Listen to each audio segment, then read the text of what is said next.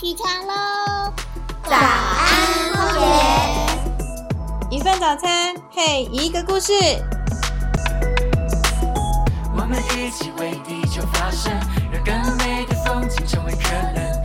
大海也来自水滴，有我有你，You are the one。灿烂中我们唱喂喂哦，喂喂哦。大家好，我是今天的主持人树狐。上一集节目，玉伟有提到马澳湾的都市计划变更案是由在地人所发起的。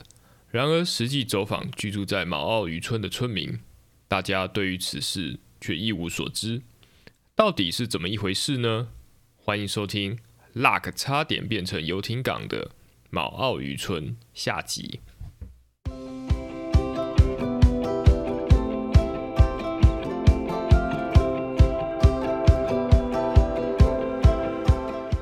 还有另外一个是，我们去接触的时候发现，其实这些很热爱乡土的人，应该说会敢站出来发声的，不见得是就住在在现场还住在在地的人哦。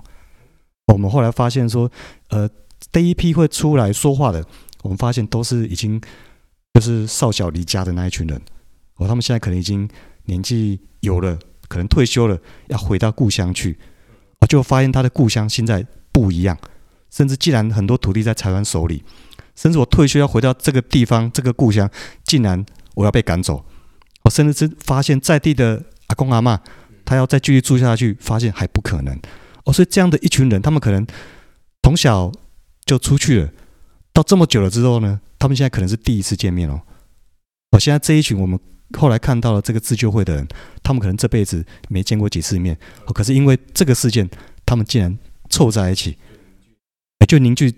就您就在一起，为了故乡做这样的事情，然后最后还说服了乡亲，哦，所以后来在记者会的时候，还出动了两台游览车，哦，从马康马澳那边载这些人到立法院去，我觉得这个是很令人感动的。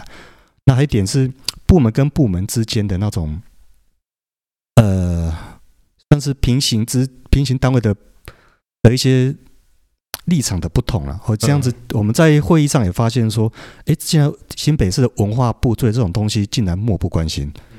哦，你是石头屋啊，可是你已经湖水泥上去了啊，你那个不具保存的价值啊，或是啊，人家是这是你们提出来的东西啊，那当然我们就通过。可是，在东北角管理处而言，他们的立场是我们坚决反对这个案子。哇，就发现哎，其实公部门也有不同的意见。哎啊，可是怎样让这样的意见、这样的想法？变成是一个决议，是有利于环境、有利于于在地人的。我觉得这是这一次整个抗疫事件里面让我印象比较深的，大概是大概是这三点。那我后来发现，一些 NGO 或是民众讲话的声音是很有用的。哦，怎样让让政府知道说你提出来资料是不合理的？怎样才是符合现况的？哦，应该依现况来做最最有利的规划才对。那如果这样的声音多了之后，其实公部门。他就其实他们也在寻求这样的声音哦，因为他们也并也怕自己做了很错误的决策，哦被后代骂 骂个臭头这样子哦，这是蛮有趣的。哎，听起来就是政府机关他依照他的，比如说他的职责，对行政程序去执行。那当然，最后到底是谁去启动这件事情，我们也不得而知。那但是这件事情浮上台面之后，他才有这个讨论的空间。那其实有力的解决的方法呢，就是呃要有人站出来。那这次扮演这个角色的是这些少小离家的乡亲哦，所以听起来就是说，当环境如果发生呃问题的时候，不管用什么样的方法，就是要想办法把大家给凝聚起来。当然还有一些小技巧的存在了，哦，就是刚刚提到那一群就是少小离家的人，他们回来相亲。回来故乡之后，发现这件事的时候，其实他们是不知道该怎么办的。所以那时候，我们荒野保护协会就站在后面，我就有点在在陪伴。其实说算是在陪伴社区了。哦，如果今天社区没有人站出来的话，我们外人去陪伴是没有用的。哦，那是因为也看到了这一群已经都五六十岁、六七十岁的这些乡亲站出来，所以我们才在后面支持他们。哦，包含教他们记者会该怎么开。你要准备什么东西？你要讲什么东西？啊，这都是荒野在，呃，我们全部其实办两场记者会。哦，第一场是我这边当总，就地下总招，然后再帮他们策划，哦，甚至晚上去台北跟他们开会。好把什么叫记者会流程是什么，然后还帮他们写新闻稿，还做电子书的连连述。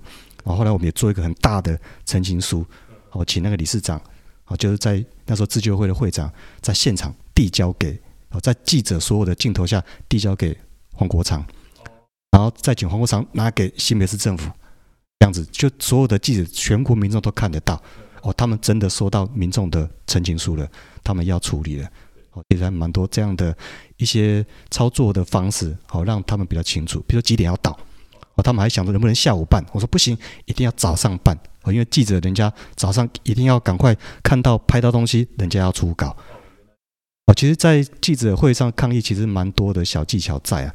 如果你是中午弄或是下午弄，就算你这个事件再大，如果今天下午又有别的案子出现了，你的曝光就不见了。对对。哦，所以那时候有跟他们提到这个东西，结果没想到他们又提早了快一个小时。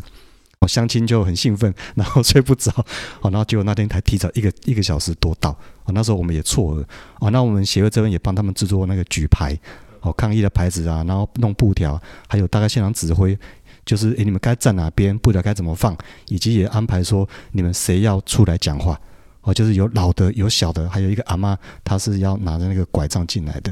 好，让就安排这样的画面。那也有的是说，像我们知道到黄国昌要来了，那我会先 Q 谁先讲谁后讲，那时间要赶快。哦，其实我们清楚，只要黄国昌的出现，所有的镜头就会离开所有的乡亲，全部到那个 到黄黄老师的身上去。哦，所以就还蛮多这样的东西，是是有点帮社区哦教他们怎么去弄。好像这样子的一个一个。一些操作上的技巧，那也包含说，因为有有在地人站出来了，哦，所以通常我们 NGO 就会站到后面去。那我看起来比较，呃，我们荒野比较会这样的操作，因为不会把焦点给转移掉。没错，因为很多人会，我要帮助社区，所以我就站在前面一直讲话，一直讲话，一直讲话。可是对别人来看，都是你们外人在讲话。哦，所以我们这次在操作的时候，我是让说有在地人一定要让在地人出来讲。那我们尽量是不曝光，哦，不然人家在看或者是。财团在看的话，都外地人在弄啊，你们外你们在地人都没出声啊。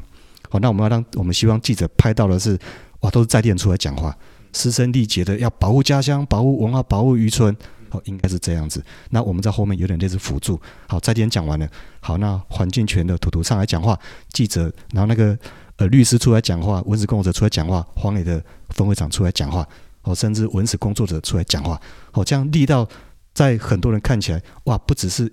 外地人的讲话，是连在地人，连文史界的哦，连一些比较有社会影响力的人都出来讲话，那这个事情就比较能够让公部门看得到、听得进去，就变成是多数人的意意见这样子，还蛮多这样的操作技巧。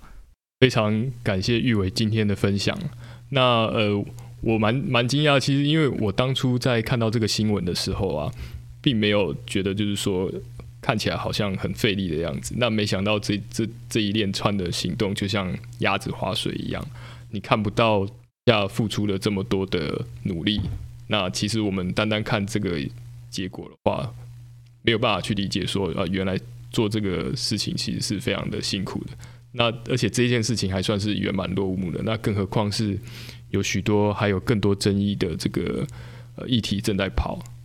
那我们今天非常谢谢玉伟的分享。谢谢，谢谢大家。拼命守护在画面，采取行动，避免永远失去机会。我们一起为地球发声，